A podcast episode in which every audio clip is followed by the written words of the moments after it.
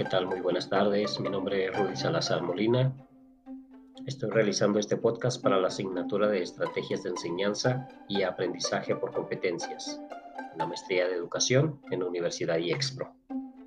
En la lectura, Guía del Docente para el Desarrollo de Competencias. Les voy a hablar en, en este podcast sobre el aprendizaje y las competencias. Primeramente, ¿qué es el aprendizaje? Es un proceso activo mediante el cual el estudiante, a partir de sus conocimientos y experiencias previas, incorpora nuevos conocimientos a su estructura mental. Este aprendizaje se da a lo largo de la vida y se aprende de manera constante, muchas veces de manera inconsciente o consciente.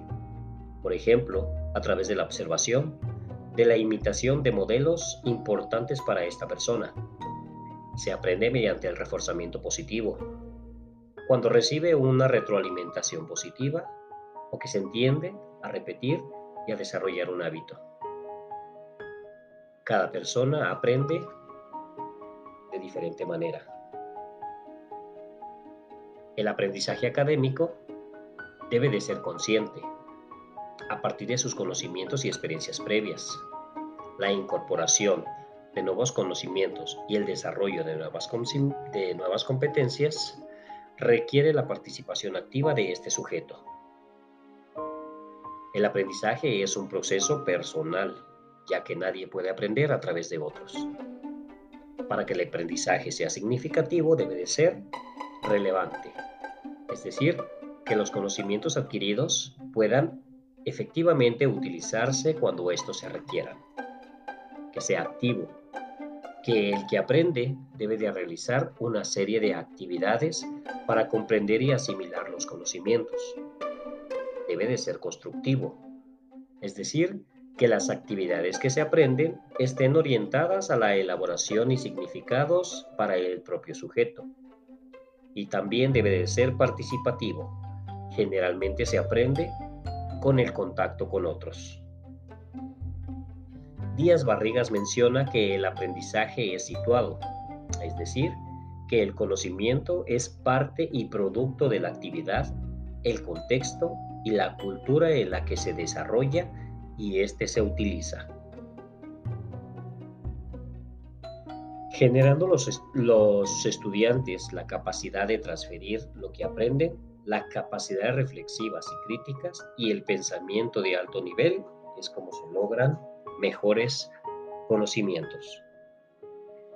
El profesor tiene una gran tarea, la cual es diseñar estrategias que conduzcan a un aprendizaje profundo y que favorezcan a la comprensión a través de la atención, la organización y la elaboración de nueva información.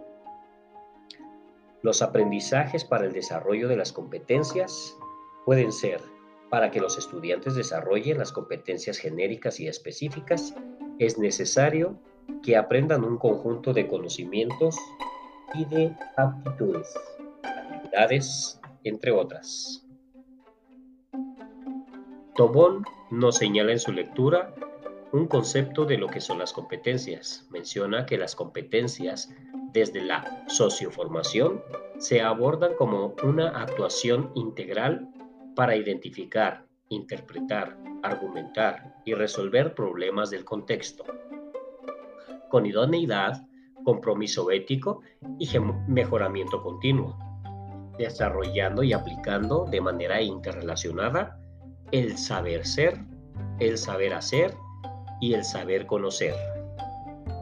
El saber conocer es el conocimiento, la adquisición de nuevos conocimientos y conceptos, tipologías y teorías, comprender los conceptos y los asuntos relativos a la sostenibilidad, entre otros.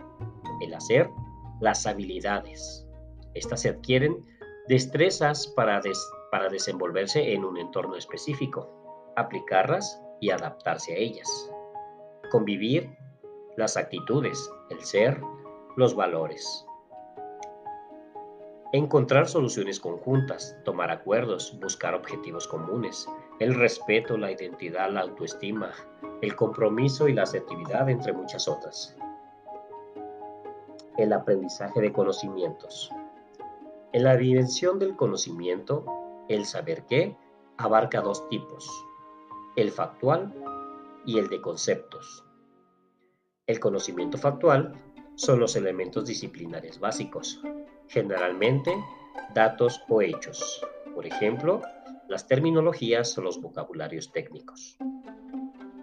El conocimiento de conceptos son las interrelaciones de los elementos básicos en una estructura mayor. Este implica un mayor grado de abstracción.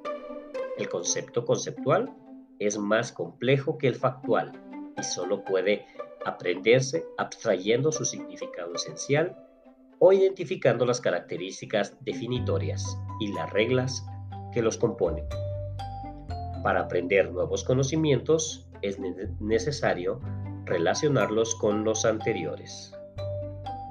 Para el desarrollo de las habilidades o los contenidos procedimentales son el saber hacer, las técnicas y métodos, simples o repetitivos, saber práctico. Se basa en la relación de acciones ordenadas dirigidas hacia una meta. El desarrollo de una nueva habilidad implica conciencia de los pasos que conforman la definición operacional de un proceso, aplicación y transferencia de este proceso, evaluación y mejora continua del procedimiento. Las habilidades se desarrollan mejor practicando en su contexto, es decir, en una situación en la que el desarrollo de la habilidad está en íntima relación con la acción.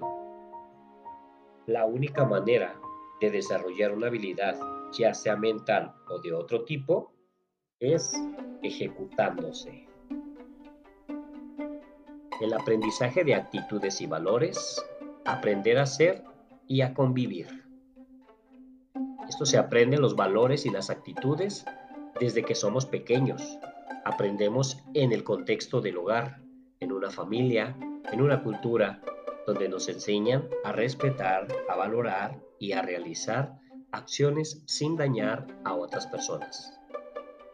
Al crecer, vamos cuestionándonos esos valores adquiridos y los vamos redefiniendo con unos de nosotros mismos, siendo conscientes libres para poderlos realizar. Cuando estamos en una etapa de universidad, estos valores se van desarrollando la moral. Se espera que los alumnos vayan aprendiendo la perspectiva hacia una conciencia del género humano. En su proceso de apropiación, cada día irán teniendo más claro lo que son y lo que quieren ser, fortaleciendo su identidad y teniendo un proyecto de vida. Con base en su teoría de la construcción de la personalidad moral, Huig Roviera, 1996, propone un conjunto de actividades. Estas son autoconocimiento y autoestima, conocimiento y valoración de los demás, capacidades para el diálogo, comprensión crítica y razonamiento moral, autorregulación y autoestima.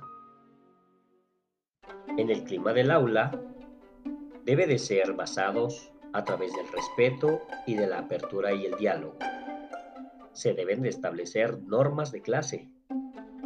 Deben de ser congruentes y que los estudiantes establezcan límites y consecuencias a esos límites.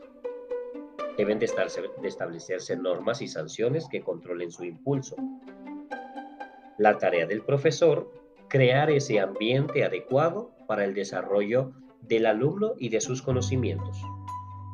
El profesor ayudará a desarrollar las competencias, la formación, la personalidad moral, el uso que tienen estas y los métodos que representan los demás.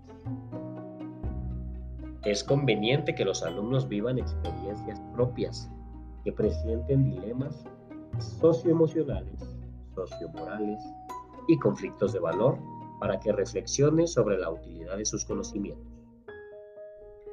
Debe de haber dos papeles, entre ellos el del docente y el del, del estudiante. El papel del docente es el elegir un conjunto de estrategias dirigidas a los estudiantes para que logren sus objetivos educativos. También debe de planear y de conducir esas actividades para que el alumno desarrolle y, aprenda, y tenga un aprendizaje educativo que oriente a los estudiantes a evaluar su propio logro. Por lo contrario, el papel del estudiante debe de ser de esta manera. El estudiante es el responsable de su propio aprendizaje. El estudiante debe de aprender mediante su propia actividad. Las actividades mediante las que el estudiante aprende son resolviendo problemas, buscando y analizando información, argumentando sus posturas, investigando, resolviendo casos, practicando en el laboratorio, diseñando y llevando a cabo proyectos que le ayuden a, a adquirir esos conocimientos nuevos. Se espera que a lo largo de la vida cada vez sean más autónomos. Que los primeros días el docente los guíe, pero que poco a poco solos vayan adquiriendo sus conocimientos. Bueno, eso es lo que se espera de las competencias, las competencias el desarrollo más bien de competencias del docente. Creo que muchas de estas son parte fundamental para que en la escuela se desarrolle armónicamente eh, la educación, eh, desarrollo de habilidades, entre muchas otras cosas.